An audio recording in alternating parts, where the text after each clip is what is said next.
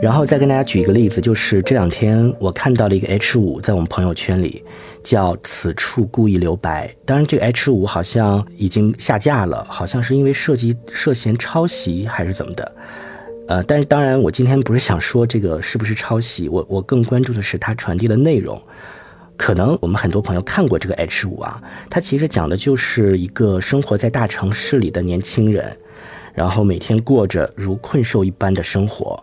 然后每天工作压力也非常的大，然后脑子里呢永远都是想着，呃那些报告啊、报表啊、KPI 呀，然后每天呢只能睡到三四个小时，第二天天还没有亮又奔波在地铁和办公室之间了，日复一日这样的日子，嗯，我相信很多人看完这个 H 五之后呢，都是会有一些感触的。虽然说他最后说的是一个这个。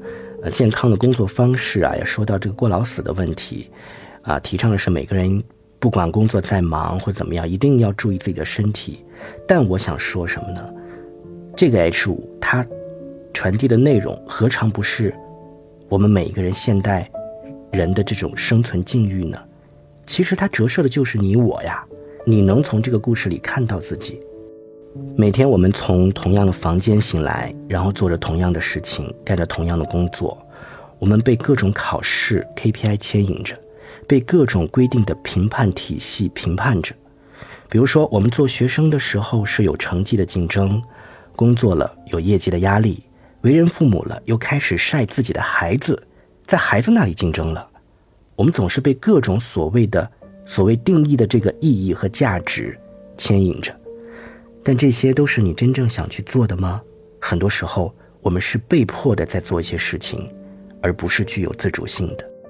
那么，当你夜深人静的时候，一个人去想这些问题的时候，当你拨开所有这一切表象，抛开所有这些强加在你身上的条条框框，你扪心自问的时候，你自己究竟要的是什么呢？当你在问这个问题的时候，其实你就已经开启了一种哲学的思考模式了。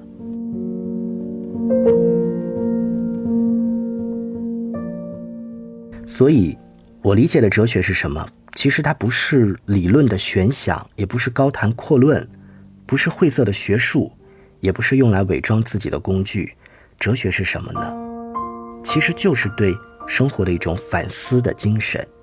对生活的真相的一种追寻，是一种思想领域的探险的活动，去寻找到人和世界的一种相处的模式，人自己和自己的一种相处模式，这才是对大众有意义的哲学。当然，我以上针对的是大众而言啊，就是不是针对。这个学术工作者，当然学术的领域，呃，不在我们今天探讨的范围，因为那是一个极其专业的领域。这个去研究哲学，如果有兴趣的朋友可以多读一些相关的著作。但我认为，其实对大众而言，哲学不需要这么故弄玄虚。大众需要的是什么？其实就是把哲学内化为自己思考的能力，把哲学运用到生活的一种能力。所以，这也是我今天为什么想跟大家来分享的一个原因。